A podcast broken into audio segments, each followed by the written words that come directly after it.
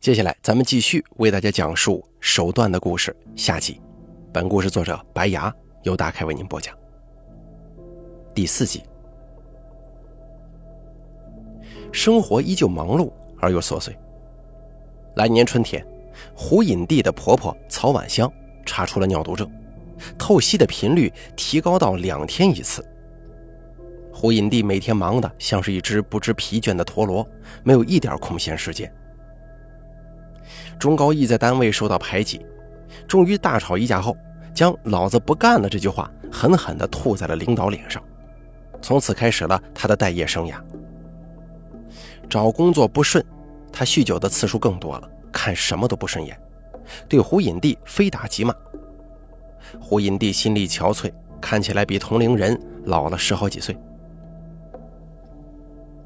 生活就像一潭死水。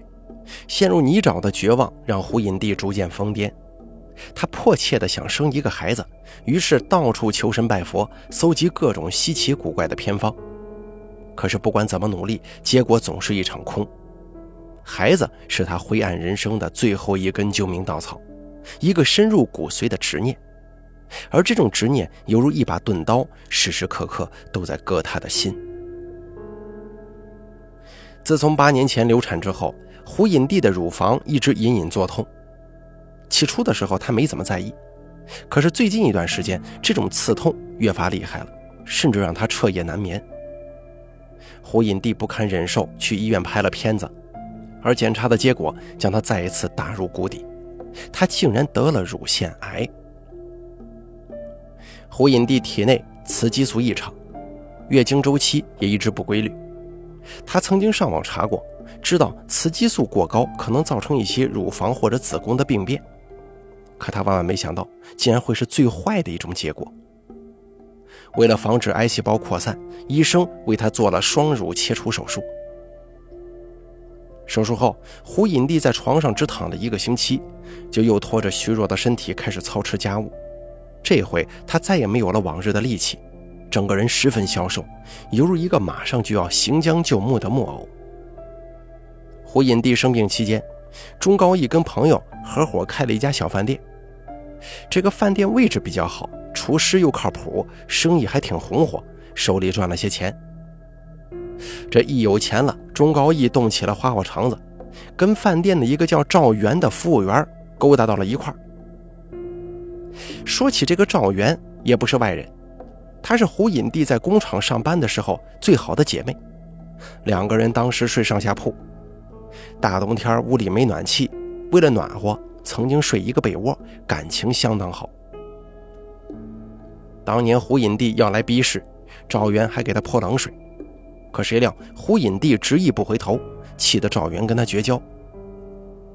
赵元后来嫁给了同厂的工友，老公整日赌博打牌，欠了一屁股债。债主上门之后，赵元来逼事，投奔胡隐帝。闺蜜俩大哭一场之后，重归于好。正好中高义的小饭店刚开张，需要一个服务员，胡隐帝就把他介绍了过去。可谁料，竟然引狼入室了。胡隐帝在家中听到一些风言风语，就去找赵元理论。可谁知赵元矢口否认，甚至发毒誓一证清白。胡隐帝见他态度坚决，觉得可能是自己多心了，还跟他道了歉。可谁料，没过几天，胡隐帝有一次提前回家，亲眼看到正在床上颠鸾倒凤的两个人，这才明白自己上当了。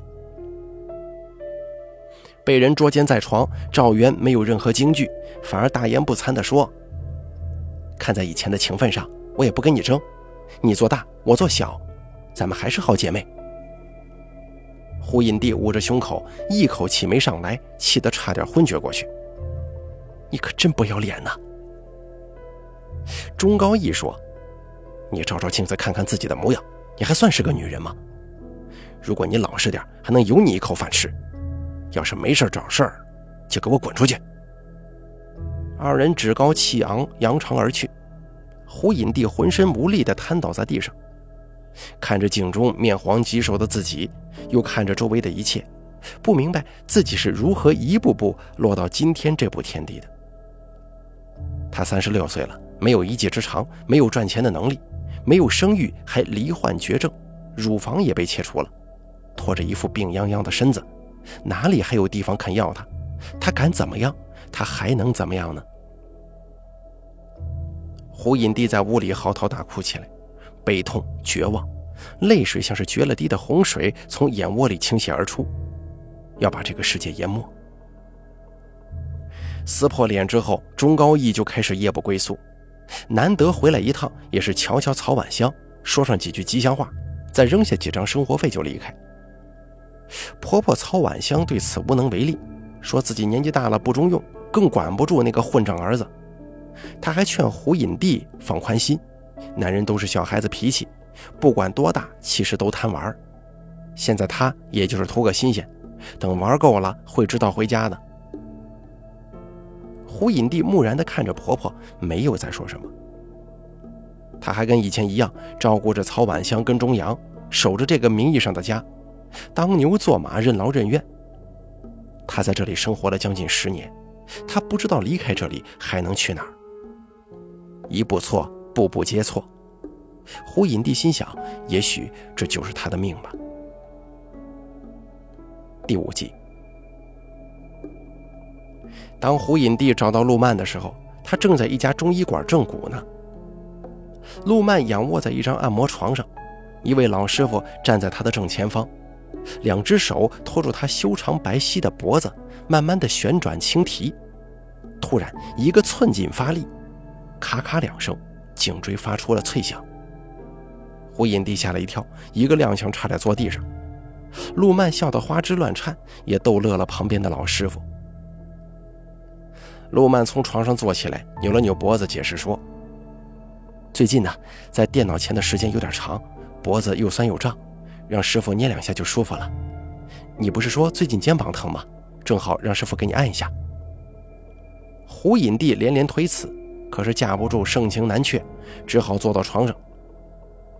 老师傅手法娴熟，嘱咐他闭眼放松，双手轻捏他的肩膀。用拇指在他肩颈穴穴位上使劲按压，胡隐帝只觉得脖子处有一团热气，缓缓地顺着血管流到四肢百骸。片刻过后，再次睁眼，竟然感觉神清气爽。趁着老师傅去里屋的机会，胡隐帝小声地问：“这个很贵吧？”“一次三百块。”陆曼说。胡隐帝听了之后直啧舌。这么贵啊，我可按不起。陆曼笑着看他，说道：“今天让你过来，也不单纯推拿，就是想问问你，你想不想当徐师傅的学徒呢？”学徒？胡隐帝不理解。陆曼解释说：“徐师傅擅长推拿针灸，甭管什么病，一搭手就能知道个八九不离十。他最近说想收个学徒。”我一想啊，你正好在家闲着，就推荐你了。我，胡隐帝脑子有些发懵，学推拿针灸，他一个只有高中文凭的人，真的可以吗？这可是一个千载难逢的机会，若不是我跟徐师傅是旧相识，人家可不会随便收人当学徒的。可是我家，胡隐帝想到家中的一团乱麻，心生顾虑。陆曼瞪着狐狸眼看他，女人把腰杆子挺直了，才有底气说话。我主意给你出了，做不做就在你了。胡隐帝回去之后，把这件事情告诉了婆婆曹婉香。不出所料，曹婉香并不同意，因为曹婉香有自己的小算盘，学徒就是看师傅脸色，师傅高兴了教点东西，不高兴了就是白干活。这种出力不讨好的事儿，傻子才干。再说了，他身体不好，指望人的地方多。胡隐帝这一去，家里的活谁干呢？两个人僵持了好一阵子，可是后来不知道怎么了，曹婉香竟然同意了。于是胡隐帝正式去了中医馆当学徒。胡隐帝每天早早起床，安顿好婆婆以后，就来到中医馆开门。先把中医馆里里里外外打扫一遍，把各种器材整理归位，然后就被人体穴位图以及揣摩推拿技巧。胡隐帝为人勤快，待人真诚，来中医馆的顾客都喜欢跟他说话，并且徐师傅是知道胡隐帝的遭遇的，对他非常同情，也愿意教他。日积月累下来，胡隐帝还真学到了不少东西。每次学到新东西，婆婆曹婉香就是第一个受益者。胡隐帝双手粗大有力，推拿更是卖力气，一番操作下来，让人筋骨通透，全身舒爽。婆婆曹婉香很是受用，她暗自佩服自己，同意胡隐帝去学推拿，哎，是个正确的决定。这按理来说啊，学徒是没有钱的，可是徐师傅看他不容易，月底还是给了他一千块钱。胡隐帝拿着一千块钱，心中百感交集，再也不是钟高义口中吃闲饭的无用人了。钟高义本来也反对胡隐帝去学推拿，可是他被按过几次之后，原本酸痛的腰竟然舒爽了许多，就再也不说什么了。于是腰疼了就回来找他按几下，这回家的次数竟然勤了许多。了解内情的街坊四邻背地都笑话胡隐帝，可是他保持沉默，不曾有一句辩驳。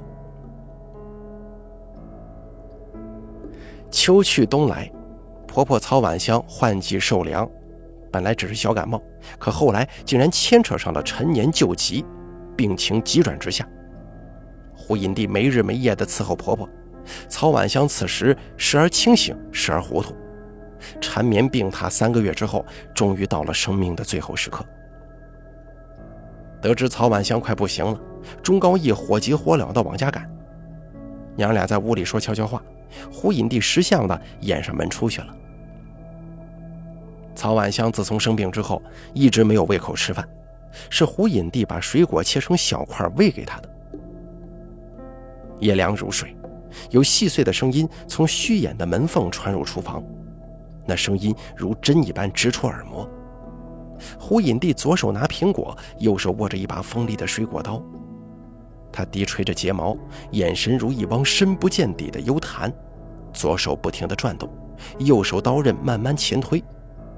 很快，一条薄薄的苹果皮就从掌心垂落下来。突然，指尖一凉，一滴血珠从伤口里滚动出来，啪嗒一声。菜板上盛开了一朵红艳艳的雪花。屋外狂啸怒嚎，寒风摇撼树枝。卧室那边传来钟高义悲切的哀嚎。胡隐帝冷眼看着案板上的鲜血，双眼平静到近乎冷酷，那是一种无限逼近死亡依然面不改色的疯狂。婆婆曹婉香去世之后，钟高义更是肆无忌惮起来。他把钟阳扔给胡隐帝照顾，经常十天半个月也不见人影。胡隐帝一如既往地照顾钟阳，幸好钟阳孝顺懂事，没让他操过心。来年春天，徐师傅决定跟女儿去外地定居，问胡隐帝想不想接手他的店面。胡隐帝有些犹豫，找陆满商量，最后一合计，陆满出资金，胡隐帝出技术，两个人一起把店给盘下来了。当了老板的胡隐帝忙碌且充实，他胸中仿佛蕴藏着一团火，这团火猛烈而又旺盛，他每天有使不完的冲劲儿、干劲儿，是要把自己燃烧殆尽。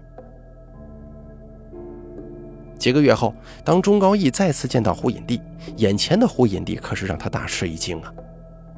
只见他体态丰腴，面色红润，妆容精致而又冷艳。细细的眼线在眼尾上轻轻上挑，整个人端庄，充满了魅惑。屋内点着一根檀香，青烟飘飘。钟高义趴在按摩床上，胡隐帝在他背上轻轻揉捏。钟高义闭着眼睛，感觉有一双灵活的手在他肌肤上肆意游走，那温柔的指尖仿佛带有魔力，能够渗透进心扉，滋润心灵。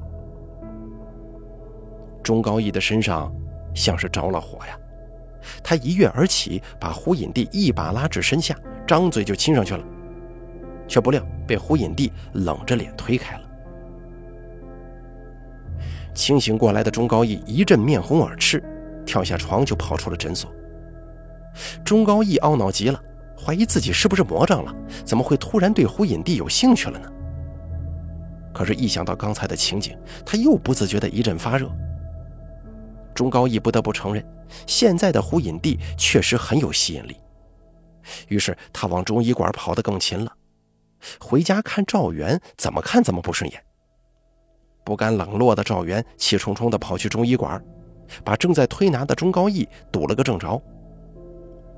三个人面面相觑，赵元看着眼前的胡隐帝，愣住了。这个妆容精致的女人，还是以前的那个她吗？再看看自己，忙里忙外，劳心劳力，皱纹多了，手也糙了，整个一黄脸婆。他内心不忿，扑上去就要打，却不料被钟高义一巴掌扇在地上。他本来就是我明媒正娶的老婆，你算什么东西啊？赵元不可置信地看着他，跳起来就要拼命，于是两个人乱七八糟打成一团。胡隐帝则站在一旁冷眼看戏。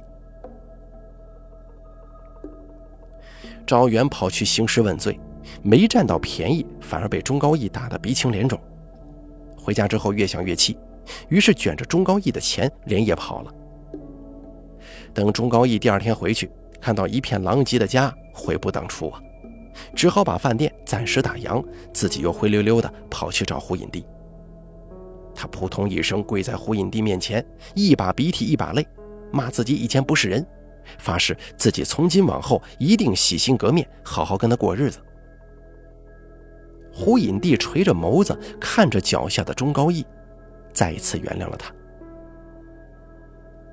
有一次得逞的钟高义有些窃喜。可是，当他看向胡隐帝的时候，又觉得哪里不太对。眼前这个女人明明在笑，可是这个笑容却像是一条刀锋的冰冷弧线，让人不寒而栗呀。第六集，钟高义洗心革面了，他就像是一个三好丈夫，体贴温存。胡隐帝在推拿馆忙得没时间吃饭。他就在家做好了饭，趁热送到店里去。胡隐帝坦然接受他的殷勤，两个人又恢复了平静的生活。不过这次不一样的是，胡隐帝在外忙事业，钟高义则当起了家庭主夫。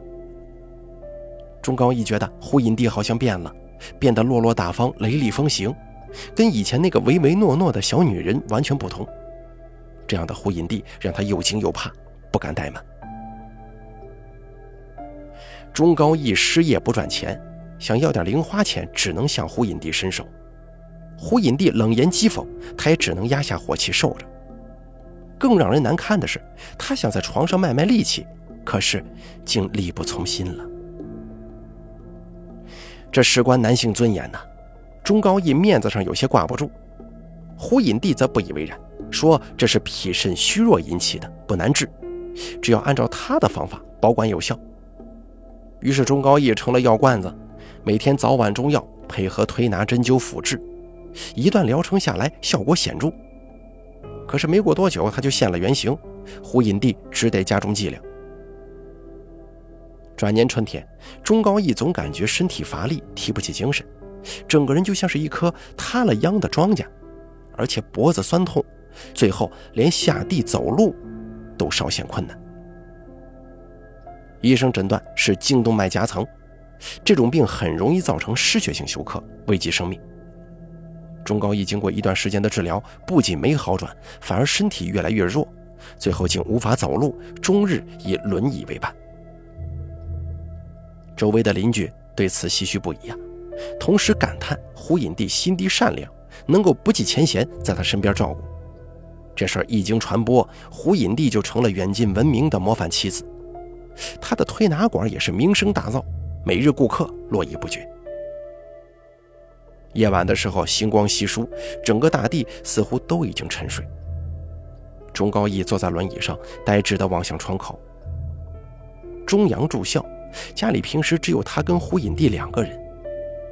推拿馆生意越来越好，胡隐帝打算开一家分店，每天忙得脚不沾地，经常把他抛之脑后。钟高义午饭没着落，只好用馒头泡水解决。一天没吃上一顿热乎饭，如今他饿得头晕眼花，只能用开水充饥。不知过了多久，门外响起了脚步声，胡隐帝回来了。风尘仆仆的胡隐帝进门，脸色疲惫，却是春风得意。钟高义看着他，眼中满是诚惶诚恐。你回来了。胡隐帝把大衣脱下来，顺手将一个打包盒扔到他身上。今天我跟客户谈生意，顺便给你打包了晚饭。钟高义满怀期待地打开，可是当他看到里面的晚饭的时候，一颗心立刻沉了下去。盒饭里装的是蛋炒饭，米粒直愣愣的，又冷又硬，一大半还炒糊了，看着就难以下咽。这个怎么不合胃口啊？啊，不，不是，不是。胡隐帝冷飕飕的看了他一眼，然后拉过一把椅子坐到他身旁，把饭盒跟勺子顺手接过来。我喂你吃啊。钟高义看着送到嘴边的米饭，犹豫着没张嘴，脸上有些讨好的神色。啊，哦，不用，不用，我自己来。胡隐帝没搭理他，反而微眯着眼睛，阴阳怪气地说：“吃饭的时候别说话，容易呛着。来，张嘴。”钟高义看着喜怒不定的胡隐帝，只好乖乖地把嘴张开。胡隐帝神态平静地将一勺米饭硬塞到钟高义口中，这米饭硬得出奇，在嘴巴里头就像是嚼沙子。可钟高义不敢说什么，他知道，如今的自己只不过是一条依附于胡隐帝的寄生虫，寄生虫是没有权利表达不满的。如果惹胡隐帝不高兴，他将会一无所有，连最基本的生存都会困难。在胡隐帝的目光逼视之下，钟高义艰难地把米饭咽了下去。胡隐帝满意的点了点头，嘴角扬起丝丝缕缕的嘲讽。那个冷风呼啸的夜晚，在曹婉香弥留之际，胡隐帝知道了一个秘密：孩子，以后对隐帝好点吧，我总觉得对他有亏欠呢。妈。当时不是没办法吗？他再生出一个来，谁来照顾你啊？谁来照顾洋洋啊？他没孩子不要紧，洋洋以后把他当亲妈孝顺，亏不了他的。当年是钟高义在麻辣烫里放了发芽的土豆，这才导致他食物中毒、胎死腹中的。流产以后，为了防止她再次怀孕，钟高义一直在她的饭菜里加避孕药。因为在他眼中，自己根本不配生孩子，只配给他们家当牛做马。他从来没有把她当做一个妻子看待，她只是一个可以任意拿捏的工具。胡隐帝的脸色犹如乌云压境，阴霾可怕。钟高一看着他，眼神游移着莫名的恐惧，心里一慌，居然剧烈的咳嗽起来了。胡隐帝冷冷地俯视着他憋得涨红的脸。随手扯过一张纸巾，给他擦拭嘴角，温柔甜蜜，却笑容如刀。别慌，日子还长着呢。第七集，胡隐帝的分店很快筹备完毕，开业当天锣鼓喧天，热闹非凡。满脸笑容的胡隐帝站在门口迎客，红扑扑的脸色，喜气洋洋。陆曼中午到店的时候，胡隐帝正在给几个客户介绍项目。陆曼没有打扰他，独自坐在休息区等候。过了一会儿，胡隐帝走了过来，手里拿着一本书。他把书递给陆曼，嘴角扬起了笑容。这本书我看完了，受益匪浅。以后有新书的话，再借给我吧。陆曼笑着接过来说：“当然了。”又有顾客上门。胡隐帝起身去接待。一个陪闺蜜来的女孩在休息区等得无聊，无意当中看到陆曼手上的书，被封皮上的图画所吸引了。这书能借给我看看吗？当然啊，陆曼笑着把书递给了他。主妇的逆袭，哎，这书名可真带劲儿啊！讲的是什么？啊，大概是说。一个被丈夫长期欺凌的家庭主妇，无意当中学了一门手艺，最后把丈夫弄死的故事。陆曼轻描淡写的说：“女孩一听，眉眼弯弯，笑了起来。嗨，一听就是那些作者为了吸引眼球胡乱写的。这世上怎么可能发生这样的事儿啊？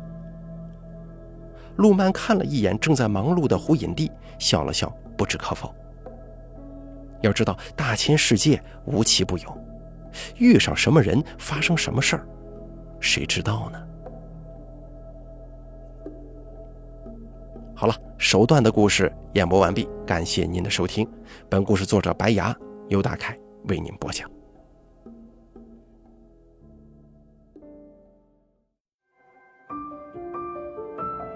本期故事演播完毕。